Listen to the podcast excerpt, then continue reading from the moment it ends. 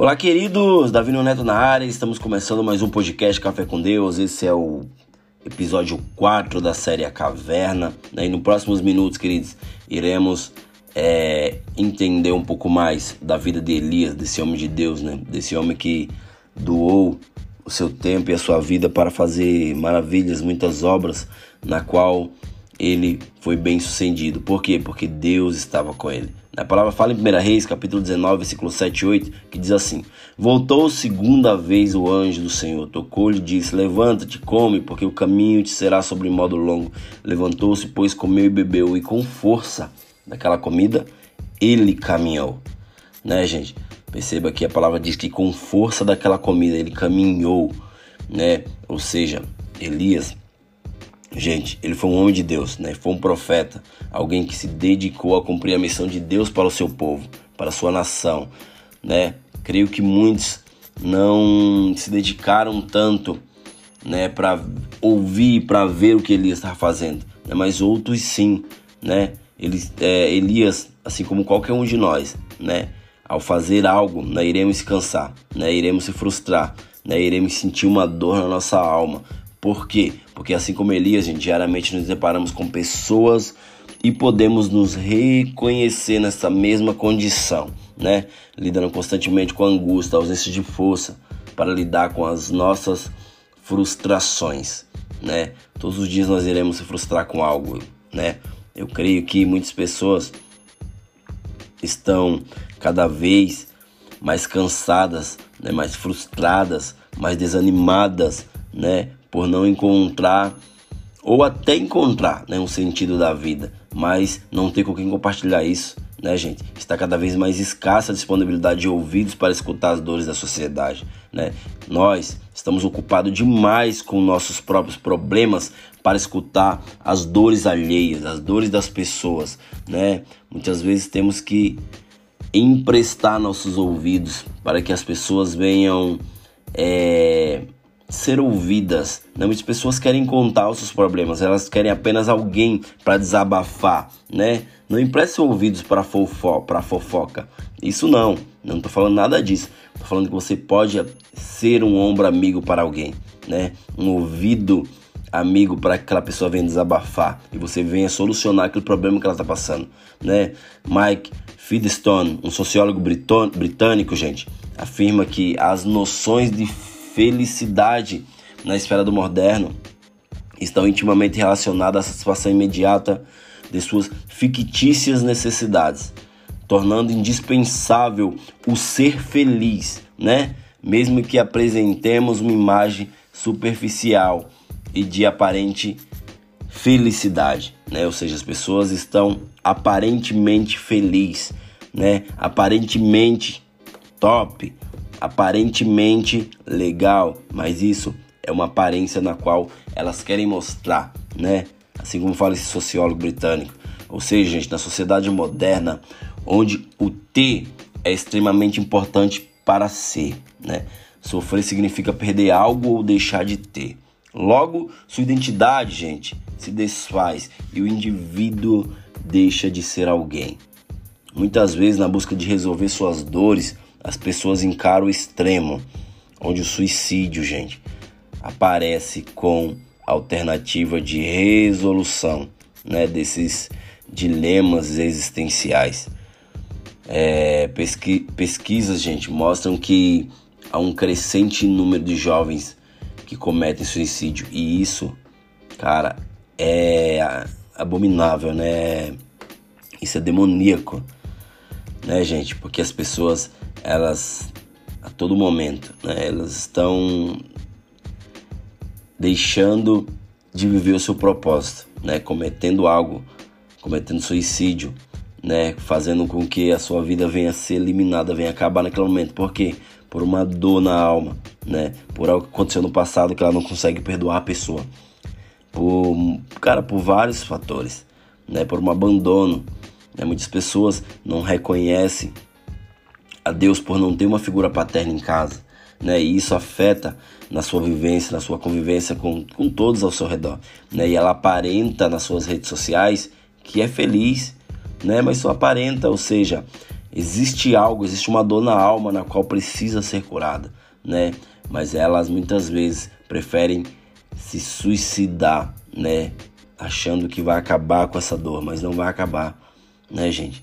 Dentre as muitas questões, gente, é, estão o fato de não se sentirem compreendidas, né? ou seja, elas não se sentem compreendidas, sentem-se é, sozinhas, embora, gente, estão conectadas, né? A milhares de amigos, né? Ou amigas nas redes sociais, por vislumbrar uma vida feliz, entre aspas, né? Muitas vezes não conseguem lidar com as suas próprias dores e não encontram pessoas prontas e dispostas a servirem como canais de ajuda, né? As pessoas estão procurando por ajuda, mas muitas vezes elas não encontram essas pessoas disponíveis, né? As pessoas estão a todo momento correndo atrás de seus objetivos, correndo atrás de seus planos e esquecendo que existe alguém do lado dela que está precisando de algo, está precisando de, de apenas desabafar, de um abraço, né? Elias, ele contou com um anjo enviado por Deus para ser o seu ouvido, né? Dando o que ele precisava naquele momento, água e alimento, né? Tendo seu físico restaurado. Ou seja, queridos, Deus, ele manifesta todos os seus elementos da natureza, né? Vento, fogo, terremoto e por fim uma brisa suave. E após um momento na caverna, o profeta recebe um novo olhar na sua caminhada, né? A presença de Deus, gente, a presença de Deus, queridos, né, tem que ser percebida na brisa suave, né? E também nas turbulências. Quando você está em uma turbulência na tua vida, quando você está sofrendo algo na qual ninguém consegue te ouvir ou você não consegue desabafar, né? A presença de Deus estará ali para te ajudar. Deus estará, ali para te ouvir, né? A palavra fala em Mateus 6, né, que você precisa entrar no teu quarto, né, orar no teu secreto e clamar a Deus que ele irá te ouvir no secreto. Ou seja, quando oramos, clamamos por Deus, ele nos escuta, ele nos ouve, ele faz com que algo sobrenatural venha sobre você, ele vai enviar alguém para te ajudar, né? Então, não tire sua vida pensando que isso vai acabar com o teu sofrimento. Não vai. Procura alguém capacitado, alguém que pode te dar uma instrução, né? Deus ele lhe dá um caminho, né? E te dá toda a instrução, né? Assim como ele deu para Elias, né? Ele mostra, gente, além do que queremos ver, né? Porque Deus também te mostra que você não está sozinho. Existem situações que você está na solitude e não na solidão, né? Ou seja, existem milhares de pessoas que sentem as mesmas dores que você, né? E sentem as mesmas dores, só que muitas delas procuram ajuda e outras não. E eu te desafio nesse momento a procurar ajuda para que você venha viver né, uma vida sadia, uma vida sábia, uma vida na qual Deus pode te levantar, né? Assim como Deus levanta os seus. Né? Assim como Deus levanta os seus, Ele pode te levantar. Por quê? Porque Ele é um Deus amoroso, Ele é um Deus que ama todos, né? E quando você olhar para fora da caverna, isso vai significar o fim do sofrimento, né? Por isso que Deus te chama, saia dessa caverna, saia desse sofrimento, saia, abandone isso que você tem dentro do seu coração, né? Alimente a tua mente com coisas sadias, com livros bons, com a leitura da palavra né? Faça algo no qual você venha se livrar de todas as dores.